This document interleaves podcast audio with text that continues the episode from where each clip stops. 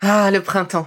La saison, les fruits reviennent sur nos étals, un vrai bonheur. Et pour profiter de ces fruits toute l'année sans attendre, Materne a inventé les gourdes Pimpot en 1998. C'est fou, j'ai l'impression d'avoir toujours eu ces gourdes avec moi. Et pour profiter partout de ces gourdes fruitées, savoureuses, préférez la version sans sucre ajouté. Le format nomade en fait un compagnon incontournable du goûter de nos enfants, petits et grands. Plutôt indispensable d'ailleurs, quand l'on sait que d'après une enquête du Crédoc menée en 2019, 69% des jeunes de 3 à 17 ans ne consomment pas assez de fruits et légumes et ont en revanche un goûter bien trop sucré.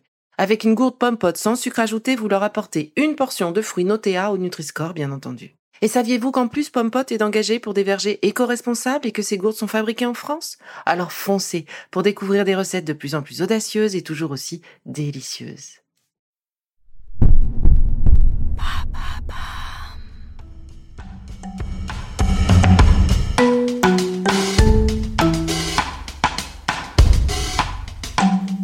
Bienvenue dans Villa Uli.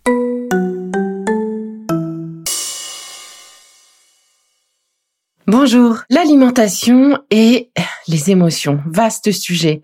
Si un nourrisson ne s'alimente que par nécessité physiologique, c'est-à-dire que lorsqu'il ressent la faim, il réclame de la nourriture, et puis il cesse de s'alimenter lorsqu'il ressent la satiété, eh bien plus tard ça se complique et les émotions interagissent avec ce sentiment de satiété, euh, cette envie de manger, et de façon plus ou moins importante, et pour certains de façon très importante. Et cette stratégie peut aller selon les cas, du coup, du petit grignotage compulsif, compensatoire, jusqu'à une hyperphagie beaucoup plus lourde de conséquences du point de vue de la santé et également des troubles de comportement alimentaire. Selon l'intensité de cette relation entre la gestion des émotions et l'alimentation, il peut être important de se tourner vers un professionnel de la nutrition ou un psychologue, par exemple, afin de permettre une prise en charge efficace. Nous avons traversé une période émotionnellement très chargée. Et donc du coup, je vous propose de vous accompagner pour gérer ces émotions avec l'alimentation. Et euh, la première des choses, c'est d'identifier l'émotion ou les émotions qui nous amènent à une compulsion alimentaire ou au contraire à arrêter euh, de s'alimenter. Et donc on peut réaliser et identifier cela seul ou euh, avec l'aide euh, de notre conjoint par exemple ou de la personne avec qui on habite. Donc même en colocation ça fonctionne. L'idée c'est vraiment d'identifier cette émotion pour dans un deuxième temps comprendre ce qu'il y a derrière, accepter cette émotion, accepter aussi que on peut être triste, que l'on peut être joyeux, que l'on peut être contrarié. Et une fois que cette émotion est clairement identifiée, eh bien, trouver un moyen de substituer la nourriture dans la gestion de cette émotion en particulier. Donc ça va être peut-être de pouvoir euh, écrire euh, dans un cahier euh, lorsqu'on ressent cette émotion plutôt que d'aller se jeter sur un paquet de gâteaux.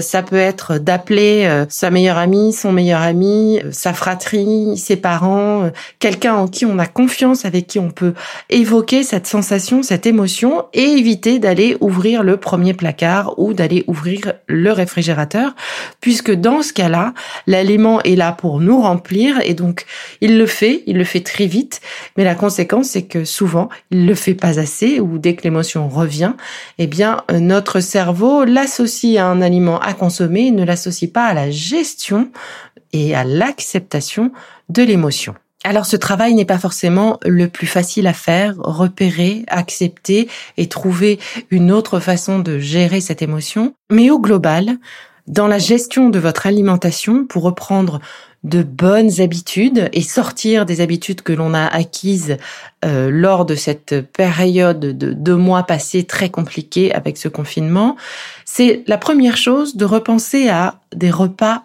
légers. On n'a pas besoin de trop manger et pour accepter une légèreté dans euh, ces repas, l'importance de mastiquer. Plus on va prendre le temps de mastiquer et plus le temps du repas va s'allonger et plus naturellement on va euh, arriver à satiété de façon complètement naturelle et on va avoir donc moins besoin de manger, nos repas seront plus légers en termes d'énergie et également en termes de choix alimentaires. Le deuxième point sur lequel j'aimerais que l'on s'attarde, c'est le calme. Le moment de manger doit être un moment de calme, alors de convivialité, de partage, et surtout pas euh, de partage pollué avec euh, la radio, la télé, des jeux vidéo euh, ou même des disputes. On doit vraiment trouver lors de ce moment repas un moment où on est là pour échanger avec l'autre et où on est là pour consommer ce produit que l'on a dans notre assiette, prendre le temps de le déguster, prendre le temps de découvrir comment il a été préparé quand c'est le cas. Et ça, c'est vraiment important parce qu'encore une fois, la digestion commence avec la vue, commence avec le nez. Et donc, de pouvoir prendre le temps de respirer son assiette, de la regarder, la digestion se met en place et notre cerveau commence à réaliser qu'il va euh, manger, enfin que le corps va manger, et donc petit à petit met les choses, euh, tout le système digestif en branle, comme on dit, et donc on lui laisse ainsi le temps de s'organiser pour finalement moins manger, manger ce dont on a besoin uniquement. Je vous parlais tout à l'heure de l'importance de prendre le temps. Un des petits trucs euh, de nutritionniste, c'est qu'entre chaque bouchée, on propose de poser les couverts. Vous posez votre fourchette, votre couteau, vous prenez le temps de mastiquer et une fois que vous avez complètement avalé euh, votre bouchée, vous euh, reprenez vos couverts et recommencez. Le fait de reposer ces couverts à chaque fois, c'est quelques secondes de gagner et ces quelques secondes laissent le temps à votre estomac, à votre cerveau et à votre système digestif de prendre conscience et de commencer à absorber les aliments. Et donc cette prise de conscience que l'alimentation est en train d'arriver, eh bien c'est typiquement euh, ce qui gère complètement la satiété. Et la satiété, c'est le moment où on n'a plus faim, le moment où euh, cette euh, pulsion de manger s'arrête, puisque le cerveau et l'ensemble du corps a pris le temps de se rendre compte qu'il avait déjà eu à manger. Quand on regarde une émission télé, quand on regarde un film, on a le cerveau occupé euh, sur euh, l'émission qu'on est en train de regarder. Et donc le cerveau ne se rend pas compte de ce qu'il est en train d'ingurgiter et le corps ne se rend donc pas compte de ce qu'il est en train de commencer à digérer et à ingurgiter. Et donc dans ces moments-là, on mange beaucoup plus que nécessaire. Le stop de j'ai assez mangé arrive après, après le, moment nécessaire. Et donc, je sais pas si vous avez remarqué, mais bien souvent, une fois qu'on a euh, terminé notre plateau repas, notre plateau télé en l'occurrence, on a cette sensation de lourdeur dans l'estomac. Mais typiquement, c'est que on a trop mangé par rapport à nos besoins. Alors c'est pas très grave. Euh, le lendemain, on pourra euh, évacuer toute cette énergie en faisant un peu de sport, mais au global, c'est toute la machine et l'équilibre de nos besoins euh, qui se voient à chaque fois remuer et c'est bien dommage. Et donc une fois énumérés ces grands principes d'équilibre et de bon sens euh, alimentaire, avec la gestion plus ou moins difficile de nos émotions, euh, ce que je vous propose aujourd'hui, c'est de mettre l'accent sur certains aliments qui vont vous apporter des micronutriments qui vont vous aider justement à gérer le torrent d'émotions par lequel vous êtes peut-être encore en train de passer. Et donc typiquement, faisons le focus sur le tryptophane. Le tryptophane, c'est un acide aminé qui est le précurseur de la sérotonine. Et la sérotonine, c'est le neuromédiateur de la sérénité. Donc on va trouver du tryptophane dans la viande, dans les volailles, dans le poisson, les œufs aussi, comme les produits laitiers, les légumineuses ou les noix. N'hésitez donc pas à rajouter des noix dans vos salades. Typiquement, une salade d'endive avec des noix et un petit peu de roquefort sera parfait en ce moment. Euh, pouvoir mettre un peu de volaille ou de poisson dans les repas principaux, le midi ou encore le soir, vous aideront à vous apporter suffisamment de tryptophane. Le GABA. Le GABA, c'est également un acide aminé qui a pour principe de relaxer le corps. Alors, les moines bouddhistes et toutes les personnes qui pratiquent la méditation connaissent très bien euh, le GABA puisqu'ils en produisent plus que les autres grâce à cet état méditatif. Et le GABA, on en trouve dans les épinards, dans la mâche, le chou vert, les champignons, les pommes de terre et les produits fermentés comme le kéfir, le miso ou encore la choucroute. Le yaourt maison aussi en est une bonne source. Et donc là, typiquement, on se retrouve sur des aliments qui sont en plus vraiment de très bons nourriciers de votre cerveau et donc vont aider vraiment votre cerveau à gérer ses émotions, ce trop plein d'émotions. Le magnésium est également un régulateur nerveux, c'est celui qu'on donne aux spasmophiles notamment, et il aide à mieux résister au stress et à la fatigue. On le prend le matin, on le prend le soir aussi pour mieux s'endormir ou pour éviter euh, les crampes. Vous trouverez le magnésium dans euh, les féculents semi-complets, dans euh, les légumineuses comme les haricots rouges ou les haricots blancs, les lentilles, les pois chiches et le pain complet. Et enfin, les oméga 3. Ces fameuses oméga 3, ce sont euh, des bonnes graisses. Elles ont un effet anti-déprime. Euh, elles, elles favorisent aussi un bon fonctionnement cognitif, donc c'est-à-dire euh, permettent à votre cerveau de bien réfléchir. Et puis ces oméga 3, eh bien où est-ce que vous allez pouvoir les trouver? Dans les huiles végétales. Donc on pense euh, particulièrement à l'huile d'olive, l'huile de colza aussi.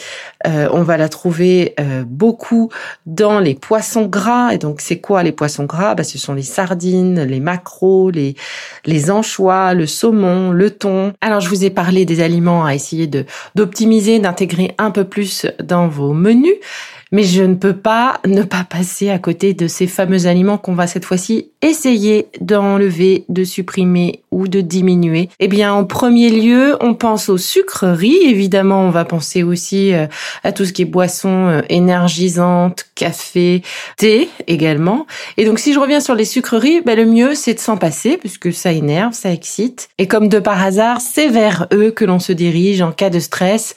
Le bonbon, le carré de chocolat ou encore le morceau de sucre supplémentaire que l'on rajoute justement dans notre café. Alors du coup, le mieux, c'est d'essayer de les cacher au plus au fond de votre placard et de penser au miel, au miel plutôt qu'au sucre et euh, à la confiture sur les tartines euh, ou encore dans le fromage blanc. Si vraiment vous avez envie de manger, prenez un fromage blanc avec un petit peu de miel. Donc le miel contient du GABA, ce qui lui donne un avantage supplémentaire. Vous pouvez aussi en mettre une cuillère à café dans votre tisane du soir et puis sur ces tisanes justement, à la place du thé, essayez de privilégier le tilleul, euh, la fleur d'oranger ou de mandarine manger des figues ou des abricots séchés qui sont rassasiants euh, pour euh, la collation et puis bah, évite de nous apporter du gras en trop et évite cette fameuse petite bombe sucre plus gras euh, sur nos collations anti-stress.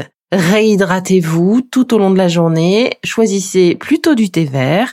Pourquoi? Bah Parce que euh, typiquement les catéchines qui sont contenues dans le thé vert ont une action antioxydante et le thé vert a aussi beaucoup de théanine. Et ça tombe bien puisque cette fameuse théanine est un anxiolytique naturel. Donc ça va nous aider à nous détendre naturellement. Voilà, ça c'est des petits trucs en plus qui sont bien agréables. Nous avons fait le tour de ce que l'on peut aménager facilement dans notre alimentation et si vous avez besoin d'un conseil plus personnalisé et besoin d'en parler, n'hésitez pas à me contacter, venir me voir au cabinet ou me poser vos questions sur Instagram. À très bientôt.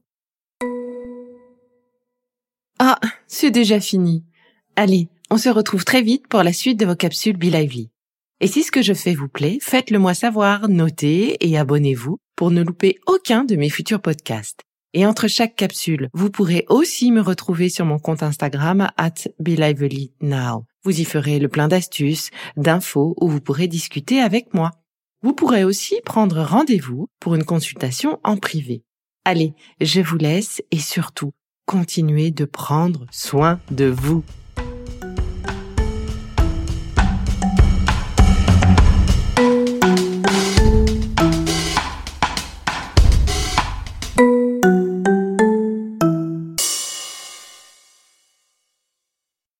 Merci d'avoir écouté cette capsule Be.